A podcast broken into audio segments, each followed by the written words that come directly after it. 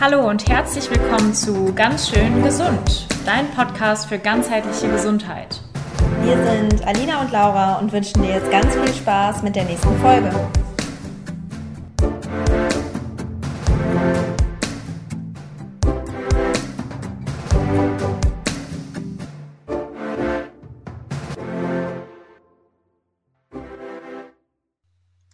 Heute geht es bei uns im Podcast um das Thema Schlaf, um das wichtige Thema Schlaf. Denn Schlaf hat unfassbar viele Vorteile für unseren Körper und ist natürlich auch einfach essentiell. Also ich glaube, ein Leben ohne Schlaf oder jemand, der weiß, äh, der, der schon mal mehrere schlaflose Tage hatte, weiß, wie wichtig Schlaf ist, um überhaupt irgendwie klarzukommen im Leben. Und deswegen wollten wir uns dem Thema noch mal ein bisschen tiefergehend annehmen und dir auch ähm, noch mal ein paar Tipps mit auf den Weg geben, wie du deinen Schlaf vielleicht verbessern kannst, was du tun kannst in deinem Alltag, um einfach den Schlaf und die Regeneration, die du durch den Schlaf auch bekommst, besser zu nutzen. Deswegen freue ich mich, dass wir überhaupt wieder eine Folge mal zu zweit haben. War jetzt schon lange nicht mehr der Fall. und ja, ihr werdet also quasi heute nochmal richtig wertvollen Wissensinput von Laura und mir bekommen. Als allererstes möchten wir einmal darüber sprechen, was für Nutzen überhaupt Schlaf für uns hat. Und zwar ist Schlaf ja vor allen Dingen für unsere Regeneration da. Also nicht nur körperlich, sondern eben auch mental. Ähm, denn im Schlaf kommen wir in eine ganz, ganz tiefe Phase, wo, wir, wo, der, wo der Parasympathikus, also der Anteil unseres ähm, Nervensystems aktiviert wird, der eben für die Entspannungsreaktion zuständig ist und innerhalb dieser Entspannungsreaktion dein Körper in seine Selbstheilungskräfte kommt. Deswegen ist die Regenerationszeit und dieser Schlaf gerade auch vor, dem, vor der Mitternacht sehr, sehr wichtig, um eben deinen Körper zu schützen, dein Immunsystem auch zu stärken, den Stressabbau nochmal anzukurbeln und ähm, auch natürlich, um Emotionen zu verdauen. Weil wenn wir jetzt mal auch ayurvedisch da drauf blicken, ist es ja so, dass wir von 22 Uhr bis 2 Uhr in der Pita-Phase stecken, also in einer Phase, wo es vor allen Dingen um Verarbeitung und Umsatz geht oder auch Verdauung. Und wir sagen ja auch so schön, dass Emotionen immer verdaut werden müssen. Und das geschieht eben auch ähm, in, diesem, in dieser Schlafphase. Außerdem ist der Schlaf hm? Also ein super schönes Beispiel ist da halt dieses Sprichwort, ne, meine Nacht drüber schlafen, weil es ja. ist ja so etwas, was wir abends so total furchtbar finden und uns da endlos Gedanken drüber machen und das Problem so krass aufblasen, ist am nächsten Tag plötzlich so klein und so unbedeutend geworden, weil eben die Emotionen auch einfach reguliert werden. Ja. Genau, genau. Und ein anderer ganz wichtiger Part, ähm, und das kennt, glaube ich, auch jeder, der mal äh, für eine Klausur lernen musste oder für ähm, eine, eine Hausarbeit, irgendwas tun musste, ist, dass wir, dass wir in der, im Schlaf auch einfach Informationen nochmal verarbeiten und dass wir eben diese Schlafphasen brauchen, um überhaupt die neuronalen Strukturen zu bilden, um zu lernen, um, um Prozesse wirklich in uns tief zu verbinden und ähm, ja, wie beim Fahrradfahren quasi. Also, dass wir, dass wir am Tag das probieren, aber in der Nacht werden so die Strukturen gebildet, die dann auch dazu führen, dass wir wirklich Fahrrad fahren können. Genau, vielen Dank an die synaptische Homöostase an der Stelle. Genau. genau, die quasi dann aussortiert, was brauchen wir und was brauchen wir nicht. Und dann ja, genau. können wir uns Sachen einfach viel besser merken. Ja. Schön. Super cool. Dann machen wir jetzt mal weiter mit den Schlafphasen. Wir wollen euch also einmal näher bringen, wie, was passiert denn da eigentlich so in der Nacht? Und ähm, wir erklären das jetzt mal hier an der Stelle ganz vereinfacht, ähm, weil wir dann natürlich auch zu den praktischen Tipps kommen wollen. Aber eine Sache ist ganz wichtig, die ihr verstehen solltet, wenn wir über Schlaf sprechen. Ähm, und wir haben eine leichte Schlafphase, eine mittlere Schlafphase und eine tiefe Schlafphase. Ihr könnt euch das wie so eine Treppe vorstellen, die quasi immer weiter runter geht. Und ähm, während dieser Schlafphasen geht quasi unsere gesamte Körperphysiologie nach unten. Das heißt, der Herzschlag wird langsamer, die Atmung wird ruhiger, ähm, der Blutdruck sinkt und auch die Körpertemperatur sinkt. Das könnt ihr euch schon mal merken. Das ist nämlich gerade für, äh, gleich für unsere Schlafhygiene auch nochmal ein wichtiger Aspekt mit der Körpertemperatur. Ähm, Und wie schon gesagt, es gibt halt diese mittlere Schlafphase, leichte, äh, nee, diese leichte Schlafphase, mittlere und dann eben diese tiefe Schlafphase. Und diese Tiefschlafphase dauert circa 20 bis 25 Minuten zu Beginn. Und nach dieser ersten Tiefschlafphase kommen wir quasi wieder stufenweise nach oben in den leichteren Schlaf und kommen dann in die REM-Schlafphase. Das habt ihr bestimmt alle schon mal gehört. Das ist diese Rapid Eye Movement Phase, wo wir eben ganz intensiv träumen, wo unser Gehirn auch sehr, sehr, sehr angestrengt arbeitet tatsächlich. Also es ist komplett unterschiedlich zu der Tiefschlafphase. So eine richtige Tiefschlafphase, da holt man euch nicht so schnell raus. Ne? Also übertrieben gesagt, da kann gebohrt werden ohne Ende, wie es gerade hier bei mir im Hintergrund der Fall ist. Und ich hoffe nicht, dass ihr das hört. Ähm, und ihr würdet nicht aufwachen. Also das sind ganz, ganz unterschiedliche ähm, Schlafphasen. Und der Schlafzyklus, den ich gerade beschrieben habe, der dauert ungefähr ähm, 90 Minuten. Und in der ersten Nachthälfte haben wir ungefähr zwei bis drei solcher Zyklen. Und in der zweiten Nachthälfte ist es dann so, dass wir da eher einen leichteren Schlafphasen, da haben wir längere REM-Schlafphasen, also längere Traumphasen. Ähm, und da werden eher unsere Emotionen verarbeitet tatsächlich, im Gegensatz zu den Tiefschlafphasen, wo eher diese Regeneration wichtig ist. Und das, was ich zu Eingang ja gesagt habe, ich möchte, dass ihr eine Sache von diesen Schlafphasen hier mitnehmt und das ist das die komplette Nacht einfach sehr, sehr wichtig ist. Also dass alle Schlafphasen extrem wichtig sind. Ähm, und vielleicht auch noch so eine kleine Hintergrundinformation, die ich sehr, sehr wertvoll finde. Mm, der Körper nimmt sich den Schlaf, den er braucht. Das heißt, wir können sogar, wenn wir eine Nacht vielleicht zu wenig Tiefschlafphasen bekommen haben, kann der Körper das tatsächlich ausgleichen und holt sich das in der nächsten Nacht wieder rein. Also das finde ich auch super, super interessant. Ähm, genau, aber das Wichtigste an der Stelle, jede Schlafphase ist super wichtig ähm, und der Körper reguliert das auf jeden Fall alles schon sehr, sehr gut, wenn wir ihm denn Zeit und Raum ausreichend geben, um eben in einen ausreichend langen Schlaf zu kommen, worauf wir gleich auch zu sprechen kommen. Ähm, als nächstes Thema wollten wir mit euch auch nochmal die Schlafzyklen besprechen. Denn es ist tatsächlich so, dass wir im Laufe des Lebens verschiedene Schlafzyklen haben. Ähm, das geht auch sehr, sehr schön tatsächlich mit der ayurvedischen Denk- und Sichtweise einher. Also es ist, ähm, es ist so, dass wir in, im Kindesalter oder in sehr, sehr jungen Jahren noch einen eher fragmentierten Schlaf haben. Ne? Ähm, die Eltern unter euch werden das kennen. Das heißt, das Kind schläft nachts in der Regel nicht durch, dafür schläft es aber am Tag meistens noch mal mehr und wir kommen ähm, in der Gesamtmenge des Schlafes meistens auch ein bisschen mehr. Im jugendlichen Alter verschiebt sich der Schlafzyklus auch nochmal komplett. Ähm, die wieder, die die jugendliche Kinder davon nicht haben, die werden das auch wissen. Ne? Es ist ganz natürlich, dass ab einem bestimmten jugendlichen Alter ähm, der Schlafzyklus total verschoben wird, sag ich mal. Also dass man als Jugendlicher eher später einschläft und dann eigentlich auch länger schlafen müsste, damit man trotzdem auf die Stundenanzahl kommt, die man denn so braucht. Ähm, das ist heute natürlich ein bisschen schwierig, alleine wegen des Schulsystems. Ne? Also da kann man auch mal gucken, inwiefern ist es da vielleicht sogar sinnvoll, nochmal einen Mittagsschlaf zu integrieren. Ähm, das kommt dann natürlich auch wieder individuell auf die Person an. Und dann im Erwachsenenalter ist es so, dass wir da in der Regel mit einer Schlafphase gut durchkommen, also mit einem Schlafzyklus. Das heißt, wir schlafen ganz normal in der Nacht ähm, und brauchen in der Regel nicht unbedingt Tagesschlaf. Natürlich ist an der Stelle auch wieder die individuelle Betrachtung wichtig und darauf kommen wir tatsächlich gleich auch nochmal zu sprechen. Und ähm, im Alter ist es jetzt wieder ganz spannend, denn im Alter ist es ja so, dass wir teilweise weniger nachts schlafen können. Also das Vata nimmt zu, ayurvedisch gesprochen.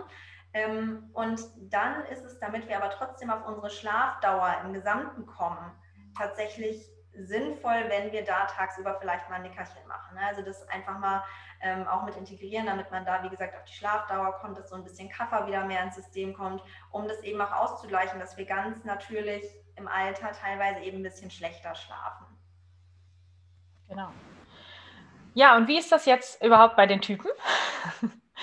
Also wie, ähm, wie viele Stunden sollte man schlafen? Welcher Rhythmus ist vielleicht für dich sinnvoll? Das hängt natürlich auch immer von deinen individuellen Eigenschaften ab. Und wie Laura das jetzt eben auch schon schön im Laufe des Lebens beschrieben hat, so, so gibt es das natürlich auch individuell in, innerhalb der Altersgruppe zwischen den verschiedenen Menschen. Und ich würde gerne einmal mit dem Vata-Typen einsteigen. Wenn du jetzt ein klassischer Vata-Typ bist, dann hm, hast du ja wirklich sehr viel Kreativität in dir, sehr viele Ideen, die immer wieder aufkommen. Du bist sehr sprunghaft ähm, oder spontan. Man könnte Sprunghaftigkeit ja auch mit Spontanität gleichsetzen. aber es ist, äh, im, im, äh, es ist im Endeffekt aber einfach so, dass natürlich dieses, dieses Gedankenkarussell auch irgendwann mal überhand nehmen kann, gerade wenn man eben im Alltag sehr viel Stress vielleicht auch hat und gar nicht dazu kommt, sich selbst zur Ruhe zu bringen. Und gerade für Watertypen ist es dann eben ganz, ganz wichtig, auf die richtigen Schlafstunden zu kommen. Also zu sagen, okay, ich schlafe nicht nur sechs oder sieben Stunden, sondern ich plane für meinen Schlaf wirklich mal bis zu neun Stunden ein. Gerade auch dieses Schlafengehen vor der Pita-Phase, also so ähm, gegen 22 Uhr, am besten so vor 22 Uhr ins Bettchen. Ist deshalb ganz sinnvoll, weil natürlich der Pita-Einfluss ähm, nochmal Antrieb gibt für, für auch für Vata-Typen und dementsprechend der Schlaf so ein bisschen oder das Einschlafen erschwert werden kann, gerade wenn man sowieso so ein Gedankenkarussell hat.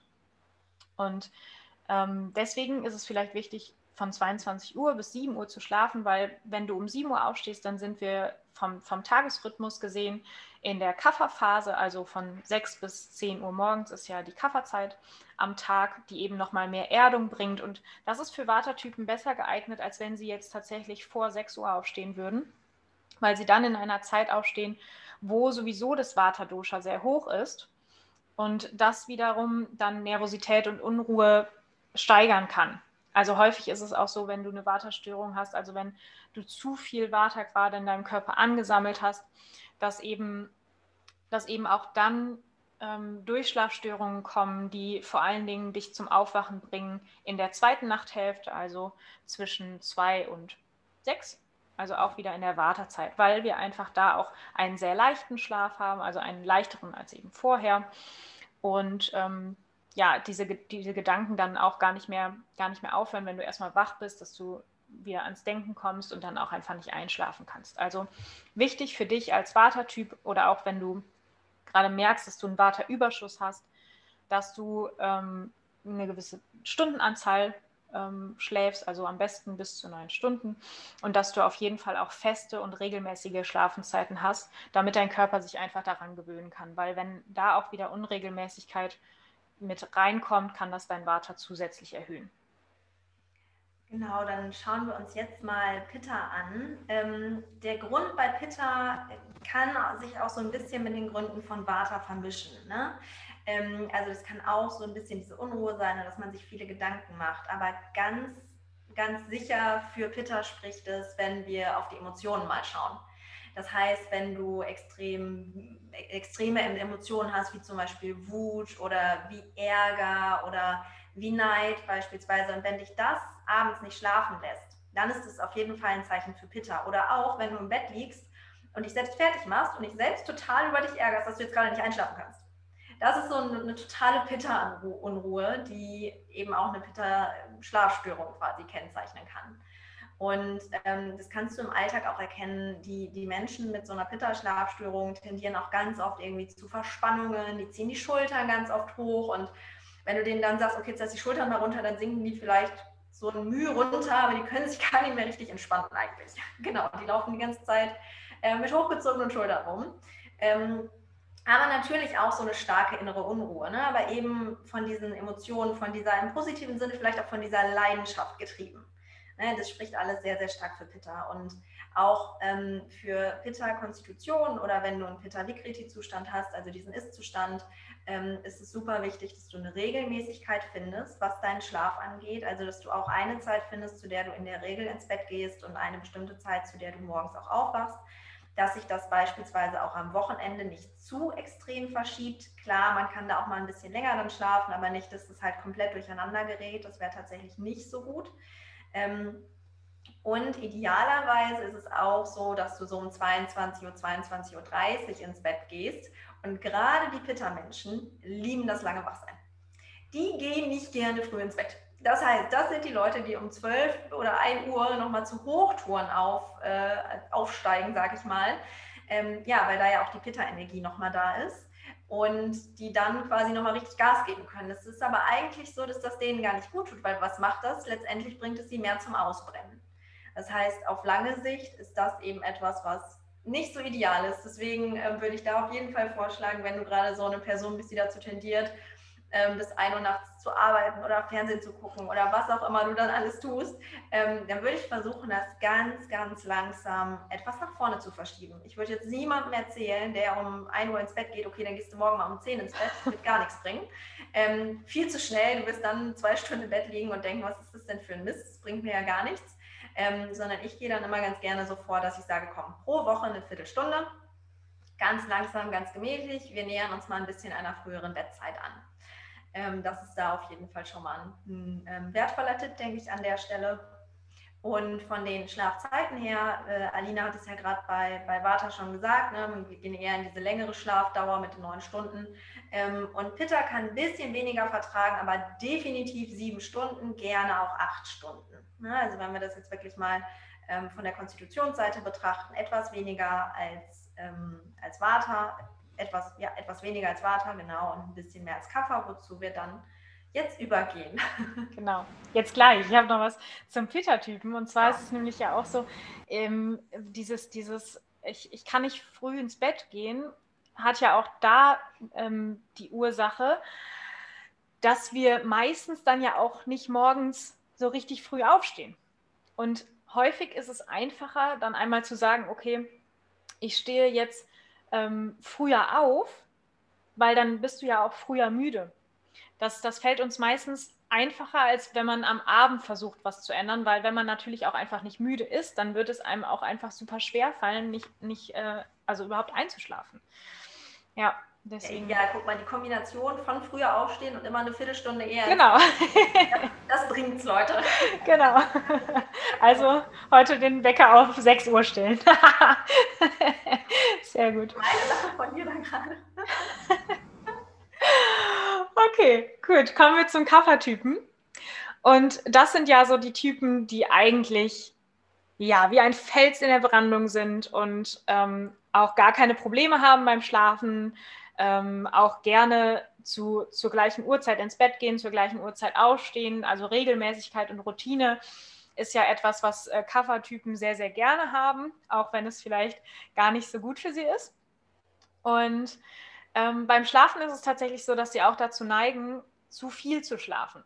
Also bei Kaffertypen, die können wirklich gerne mal ähm, ein bisschen weniger schlafen, mal versuchen vielleicht ähm, nur so sieben Stunden zu schlafen, um einfach diese Trägheit des Kaffertypens zu minimieren. Dass man sagt, okay, ich, ich muss ein bisschen mehr Energie in meinen Alltag bringen. Ich habe das Gefühl, ich bin, ähm, ich bin einfach zu träge. Ich hänge einfach nur auf dem Sofa rum. Dann kann es dir helfen, wirklich einmal die Schlafzeiten ähm, anzugucken und zu schauen, kann ich da nicht vielleicht ein bisschen weniger lang schlafen?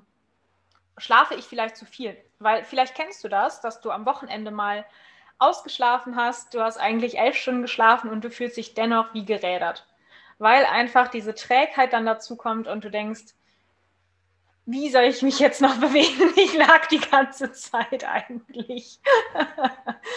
also da vielleicht mal versuchen, wirklich ein bisschen weniger zu schlafen. Ähm, Kaffertypen brauchen da auch keine Angst haben, dass irgendwie die Regeneration darunter ähm, dann nicht gut abläuft oder so. Das ist ähm, für Kaffertypen wirklich irrelevant. Diese sieben Stunden reichen normalerweise aus. Und auch da ist es trotzdem wichtig, nicht später ins Bett zu gehen und zu sagen, okay, dann kann ich ja jetzt bis 1 Uhr aufbleiben. Nee, der Nachtschlaf ist ja super wichtig und ähm, auch da würde dein Peter dich sehr stark erhöhen und dich sehr stark aktivieren. Diesen Umsatz wollen wir ja nutzen, um eben Emotionen und Lernprozesse zu verarbeiten und nicht um irgendwas anderes zu verarbeiten im Außen oder, zu, oder zur Not noch Nahrung, die du dann irgendwie um 10 Uhr nachts noch zu dir genommen hast. Ähm, Deswegen lieber auch gegen 22 Uhr ins Bett und dafür dann ein bisschen früher aufstehen, weil was wir eben beim Watertypen schon gehört haben, also dass der Watertyp besser in dieser erdenden Kafferzeit aufsteht, gilt für den Kaffertypen genau andersrum, dass er eher in dieser beweglichen, in dieser leichten Phase von Vata aufsteht, um einfach den Tag besser nutzen zu können, um einfach ein bisschen energievoller in den Tag zu starten. Davon wirst du auf jeden Fall profitieren können. Kaffer habe ich vielleicht sogar noch eine Ergänzung, die mir gerade eingefallen ist. Weil wenn jetzt hier ein Kaffer zuhört, ein Kaffermensch, der irgendwie ganz klar weiß, doch, das ist meine Konstitution, aber der hat Schlafstörungen. Und er fragt sich jetzt so, ja, was soll ich denn jetzt machen? Das ist ja, das hilft mir jetzt gerade irgendwie nicht. Ähm, tatsächlich, wenn eine Kafferperson, was nicht so häufig vorkommt, eine Schlafstörung entwickelt, hat das ganz oft etwas mit Inaktivität am Tag zu tun. Weil du musst ja am Tag aktiv sein, sei es jetzt vom Kopf her oder sei es vom Körper her, dass du erstmal so einen gewissen Schlafdruck aufbaust, damit du nachts auch schlafen kannst.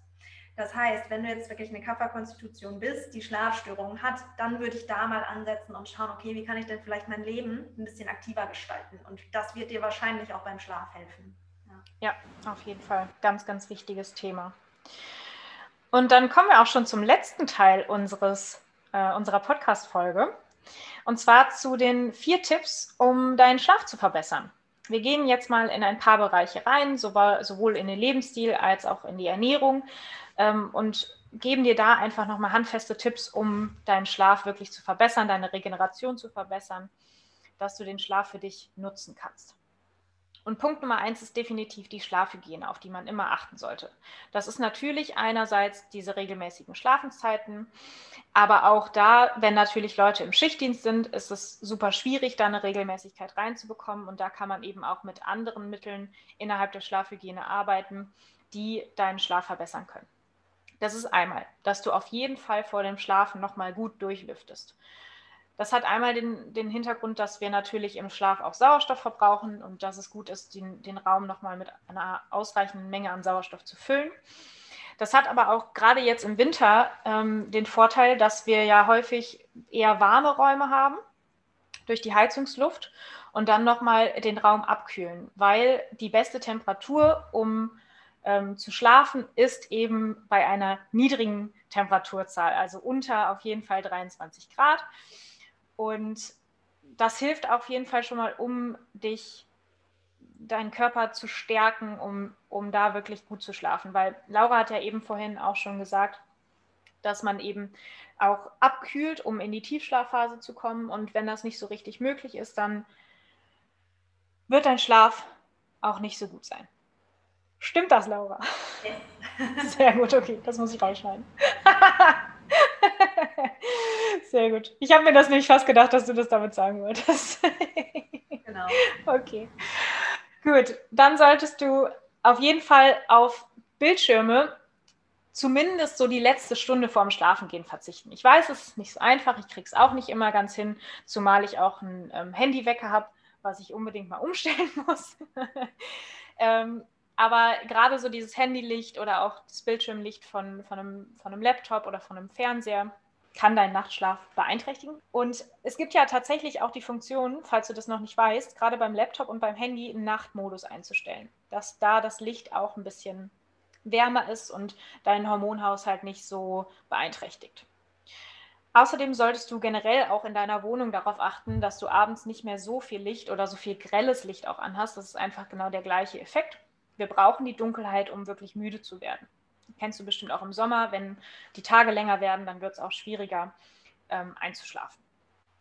Und natürlich auch sowas, was das Pita-Dosha antreiben würde, wie zum Beispiel Streitgespräche, sollte man am Abend vermeiden, sondern sie dann vielleicht eher in eine Zeit legen, wo man noch ein bisschen Zeit hat, dann die Emotionen runterkochen zu lassen und ähm, ja, vielleicht auch noch mal ein bisschen Zeit hat, darüber nachzudenken, bevor man eben im Bett liegt.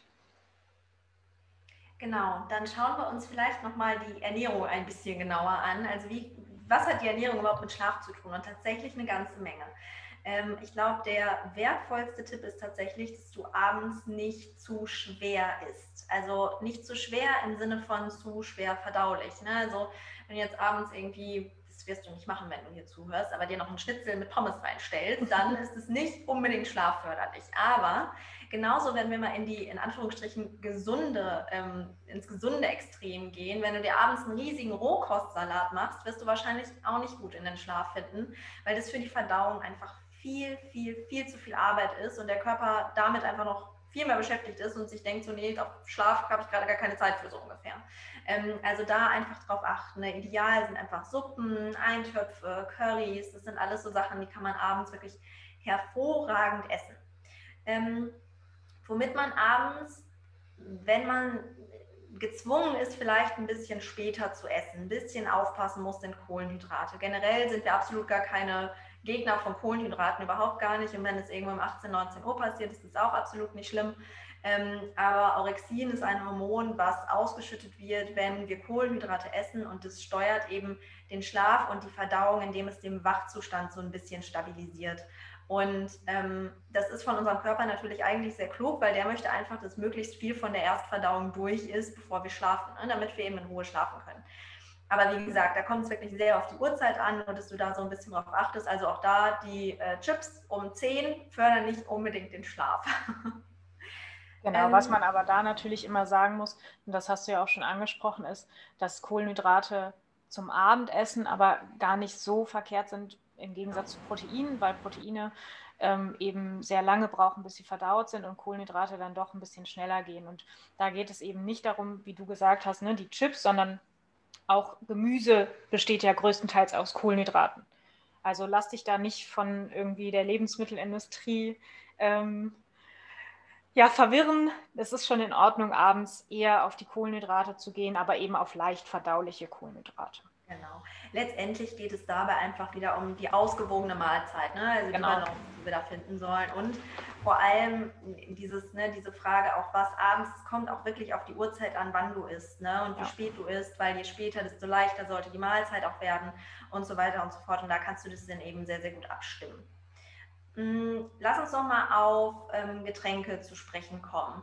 Äh, generell ist es natürlich gut darauf zu achten, wenn du vielleicht so ungefähr zwei Stunden vor dem Schlafengehen versuchst, dein Trinken wirklich sehr zu minimieren, damit du nachts einfach nicht aufwachst und der Schlaf dadurch irgendwie gestört wird.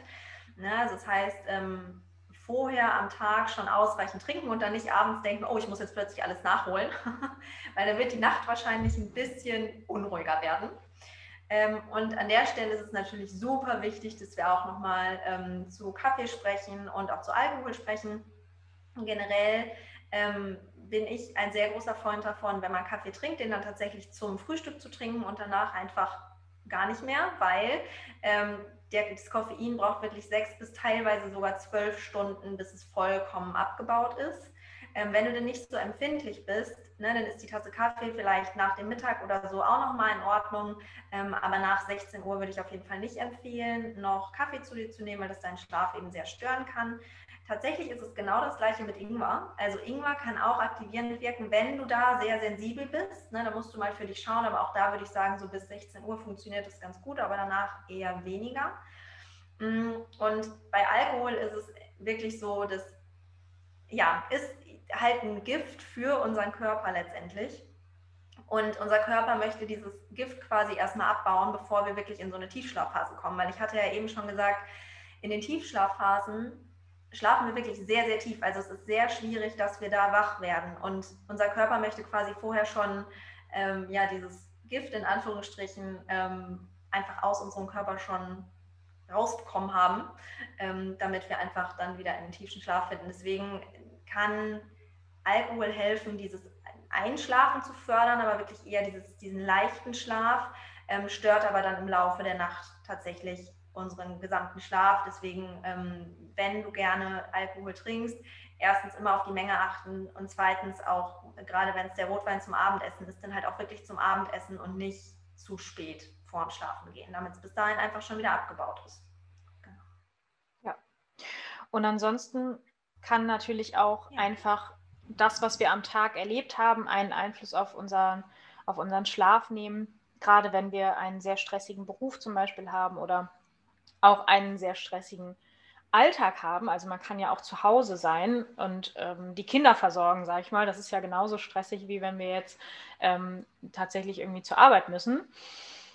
Und da kann es einfach super wichtig sein, auch mal am Tag zu gucken, wie du deinen Stress managen kannst. Also wir werden wahrscheinlich nie ein Leben ohne Stress hinkriegen, aber wir können eben lernen, mit dem Stress umzugehen. Und das ist ja schon allein dadurch möglich, dass du vielleicht dir Ruheinseln in den Tag einbaust, dass du sagst, okay, ich werde, ähm, ich werde mir immer mal wieder fünf Minuten nehmen, wo ich vielleicht wirklich nur kurz auf meine Atmung achte, tief ein- und ausatme. Das kann aber auch einfach ein Tee sein, dass du sagst, ähm, alle zwei, drei Stunden stelle ich mir einen Handywecker und ähm, und lass so, ne, dass ich, dass ich dann weiß, okay, jetzt ist Zeit wieder für meine kurze Entspannungszeit, wo ich mir einen Tee mache, mich kurz hinsetze und auch da nochmal zur Ruhe kommst. Das kann aber auch sein, dass du, wenn du, wenn du tagsüber gar nicht dazu kommst, dass es vielleicht gut ist, eine Abendroutine einzu, einzubringen in deinen Alltag, mit der du am Abend auch nochmal entspannen kannst. Also zum Beispiel mit Tools wie einem Bodyscan, wo du wirklich nochmal zehn Minuten so durch deinen Körper fährst, jedes einzelne Körperteil spürst und auch da mit der Atmung arbeitest, wieder in eine Entspannungsreaktion kommst.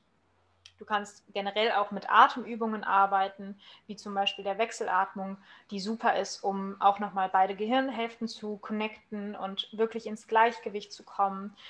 Ähm, also da gibt es natürlich super viel und jeder muss so ein bisschen auch gucken, was halt sowohl in deinen Alltag passt, als auch zu dir passt. Weil wenn du jetzt eine, eine zweistündige Abendroutine hast und du hast aber deine Kinder und du siehst die nur abends, dann ist das vielleicht irgendwie nicht so gut.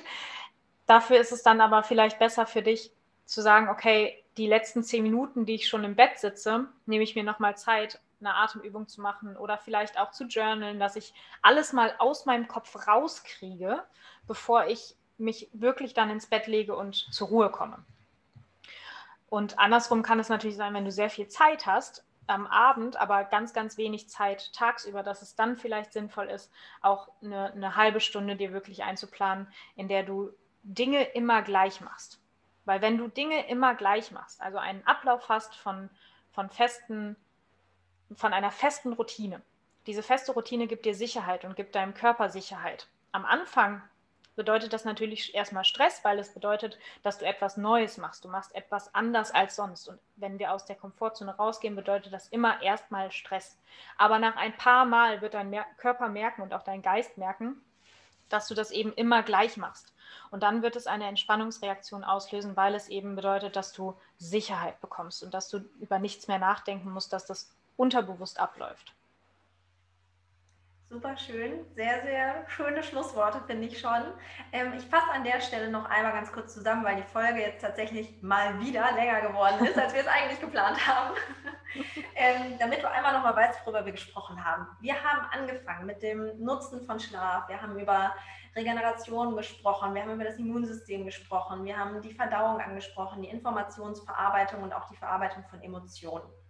Dann haben wir über die verschiedenen Schlafphasen und auch die verschiedenen Schlafzyklen im Leben gesprochen.